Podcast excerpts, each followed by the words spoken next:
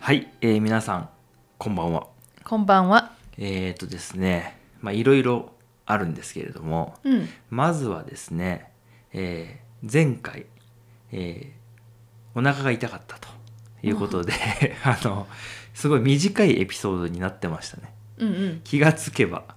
あの後で気がついたんですようん。いつも大体僕は自分のこう調子で喋って大体まあ7分から9分ぐらい喋るんですけど、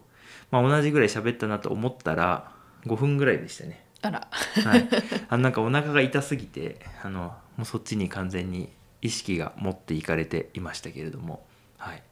ていうのが一つでもう一つなんですけどこの間ねあの収録したんですようん。うん、でその日は調子よくポッドキャストを3個ぐらい収録したんです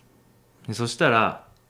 全部音声が入っていなかったとうん。いうことで僕らがこうなんかこう喋ってね口が動いてるだけの動画になっちゃったんですようん。逆だったら ね音声だけはあったっていう映像がちょっとっていうのだったらまあポッドキャストとしては使えますけど確かに。うん、まあ僕らが動いてるだけじゃね、うんうん。ちょっとで結構そこでいろんな話をして、まあ、僕的にはですねとても楽しく喋った回だったんでうんうん。残念です、そうだね。楽しかった。うん、ということで、 まあ、最近なんか収録がねなかなかうまくいってないっていう日が続いてますけれども、えー実は今日は3月の9日なんですね はい。はい、で、まあ、なんでわざわざ今言ったかと言いますとあの3月9日という曲がありましてね、あるね。はい、あのレミオ・ロベンっていうねバンドの曲ですけどはい。あの、まあ、その曲が、まあ、僕らはちょうどその時高校生とか大学生ぐらいの世代でで、まあ、流行った曲なんですよ。うんう。うんんでその曲がですねまあすごく、まあ、いい曲なんですけど、まあ、すごい簡単に言うと、まあ、3月9日頃になると春を感じるなというまあそういう、まあ、もっとすごいいい曲なんですようん。でもそういうあの曲なんです、うんううん。んでまあ出会い別れの季節だしねそうだね っ。ていう、まあ、本当に一回聴いてみてほしいあの日本語も綺麗なねあの素晴らしい曲だと思うんですけど本当にこの3月9日ぐらいでなんかあったかくなりますよね。確かにいや ね。なんかよくできてるなって思うんですよ。なんでだろうって思ってたけど、うん毎年その曲を聴くと、ああ、春が来たなとかうん感じますよね。うん、なんかむしろ暑いぐらいのね確かに。日になったりしてわあ僕はこれはいつもねあ面白いなと思いながら聴いてるんですよ。うん。うんまあ、よくできているしそのこの3月9日という日を選んだのも素晴らしいセンスだなと思ったんですけどあの僕らいつも「今日は何の日?」っていうのであの昔のねあの二十四節気とかでなんかあるじゃないですかあの体感とか。うんうん。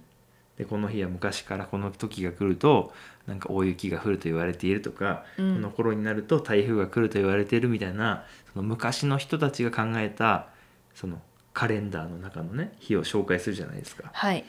もう3月9日もそれのそ のそのぐらいのなんで質が高いというかあるのかな。あ分かんないですけどねもしかしたらあるのかもしれないそこから取ったのかもしれないですねはいそ。のあれなんですけどまあそれぐらい急にあったかくなってで、まあ、僕らのあんまり好きじゃない花粉が飛び始めてですね、うん、まあ春がやってくるというところなんですね。いや本当に、うん今日は びっくりしました。うんで花粉が ね目に見えるぐらいこうわーっと飛んでいてうん。あのまあくしゃみも出ますしね目も痒くなりますしね、うん。ええまあ、別の意味でマスクがね必要になってくるっていう時期になりますけど、うん。うん、まあいろいろありますけどね、はい。まあ、これから春になっていくっていうこと自体は楽しみで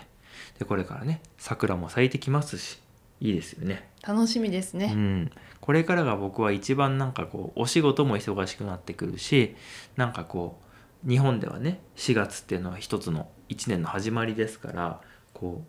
一つなんて言うんだろうな12月の終わりよりも3月の終わりの方が